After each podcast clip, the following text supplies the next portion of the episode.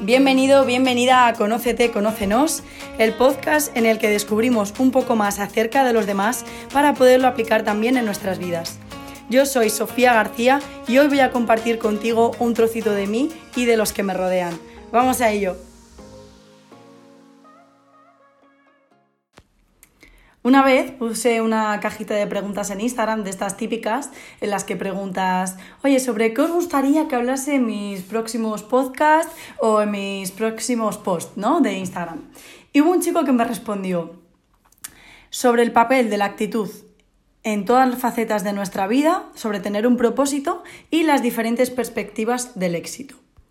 Bien, pues a mí me llamó muchísimo la atención. Y si hoy estás aquí es porque como mínimo una vez en la vida te has planteado lo que es el propósito y o eh, lo que es vivir teniendo un propósito, así que qué menos que explicarte lo que es para mí esto. No sé si me sigues en Instagram o no, pero si me sigues sabrás que en mi Instagram, el primer vídeo que subí a Instagram TV, que fue con el que empecé a exponerme y demás, era hablando sobre el propósito, porque para mí era como un deseo que tenía yo irrefutable sobre eh, plantar esta semilla en las mentes de, mis seguidores por entonces, que tendría alrededor de 1500, o sea, apenas me seguía gente. Y, para mí era súper importante el hecho de preguntar esto, ¿no? Eh, porque creo que todos eh, deberíamos tener al menos un propósito en nuestra vida. Para mí, tener un propósito en todas las facetas de nuestra vida, como, como bien me preguntó este chico, bueno, que todas las facetas, no sé si lo sabes, pero todas son las, todas las partes de la rueda de la vida que se ven en coaching, que son desde amigos, desarrollo personal, salud, economía, relación de pareja, familia, trabajo y ocio. Todo esto, al final, aunque lo veamos como distintas partes, viene del cómputo del, vamos, de un cómputo de todo.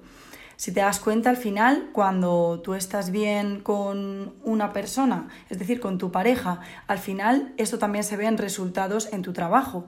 Cuando tú estás bien emocionalmente, esto también se ve representado en eh, tu salud física, en que tienes eh, mejor rendimiento en el gimnasio, te encuentras mucho mejor, etc.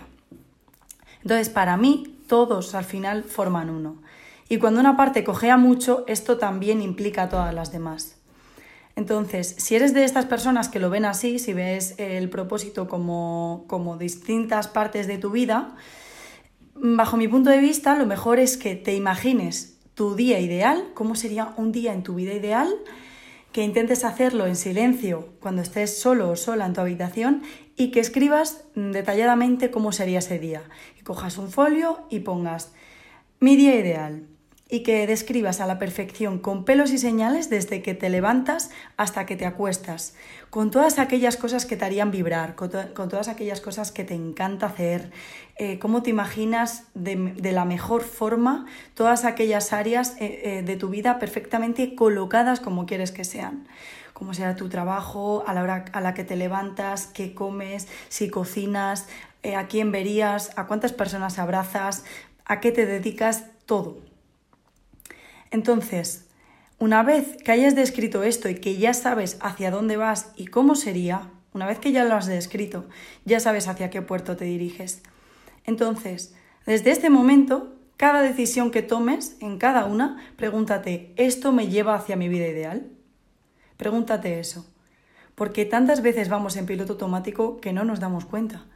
Entonces, Intenta hacer esto y estoy segura de que te vas a acercar muchísimo a tu propósito si eres de estas personas que lo ven como esto, ¿no? Pero para mí el propósito es algo más que esto. Para mí realmente el propósito es vivir con sentido. Es hacer casos a tus deseos del ser, los que emanan de tu ser y no a los que emanan de tu ego.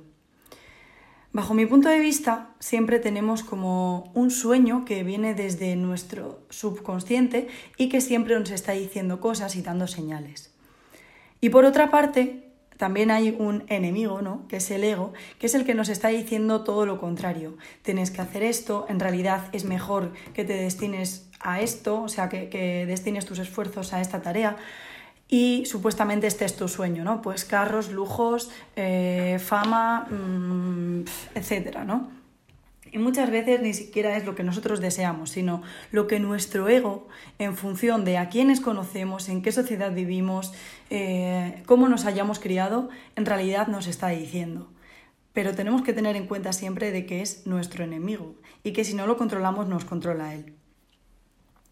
Entonces, bajo mi punto de vista, el seguir los deseos de tu ser es lo que realmente te conduce al éxito. Además, es que el éxito es tan abstracto como la definición de felicidad. Si tú le preguntas a alguien lo que es para él o para ella su definición de felicidad, cada uno te va a decir una cosa diferente. Y muchas personas, sorprendentemente, no saben ni lo que es. Y esto es preocupante realmente. Es preocupante que en la sociedad casi nadie o muy pocas personas te sepa definir con pelos y señales lo que es la felicidad. La felicidad, la felicidad yo creo para mí que al final se encuentra en las pequeñas cosas, en vivir tranquilo, en levantarte por la mañana con una sonrisa y con ilusión, levantarte a veces sin despertador porque tienes tantas ganas de comerte el día y te sientes tan bien que, que sabes que este día va a ser irrepetible, que va a ser único y que te lo vas a comer. Pero como, como todo, el éxito y, la felicidad es como las opiniones y como el culo, todo el mundo tiene uno. Entonces no podemos pretender que entienda nuestra propia definición porque es imposible. Es imposible. Y tampoco tenemos que hacer que todo el mundo piense como nosotros. Es más, vamos a hacer un ejercicio que estoy segura de que te va a gustar y te va a hacer gracia, y sé que por cierto no te lo esperabas, que yo lo hice cuando estaba haciendo mis sesiones de coaching y me encantó. El ejercicio es, piensa en las primeras cinco personas exitosas que se te vengan en mente. Tienes 15 segundos. Y después describe por qué.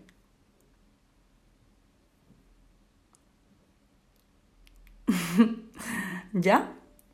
Vale. Bueno, pues que sepas que a mí se me vino a la cabeza hasta un tío mío. Un tío mío al que aprecio mucho y le tengo muchísimo cariño. Y realmente cuando hice esta lista no me imaginaba que se me fuese a aparecer él, a la cabeza, ¿no? O sea, como que siempre piensas en éxito y dices, vale, pues Angelina Jolie, Brad Pitt, eh, Arnold Schwarzenegger. Pero no piensas en tu tío, ¿no? En plan, eh, no piensas en alguien así. Y al final me puse a definir cómo es su vida y digo, jope, es que lo tiene todo. Tiene familia, amigos, salud, equilibrio financiero, un trabajo que le gusta, claridad mental, valores, una casa en un pueblo, o sea, no sé, o sea, al fin y al cabo como que veo que es una persona que ha tenido éxito, porque se ha labrado tanto su futuro, que al fin y al cabo esto es labrarse el presente, ¿no? Que para mí es una persona que tiene éxito. Pero aunque para mí lo sea, puede que para ti no lo sea. Entonces, en ese momento me di cuenta de que realmente tampoco era para tanto, de que la vida tampoco se trataba de una carrera, de que en realidad era más, se trataba más sobre ir un poco más despacio y que yo estaba yendo demasiado rápido. Que yo tenía una definición, pero que, o sea, otra definición distinta a la vida de mi tío, pero que esta definición también llevaba su tiempo conseguirla y que en ello estoy pero que igualmente esta vida es un viaje en el que tenemos que conducir. Pero nunca olvidarnos de mirar por la ventanilla, porque si no, nos estaremos perdiendo el paisaje. Sed felices.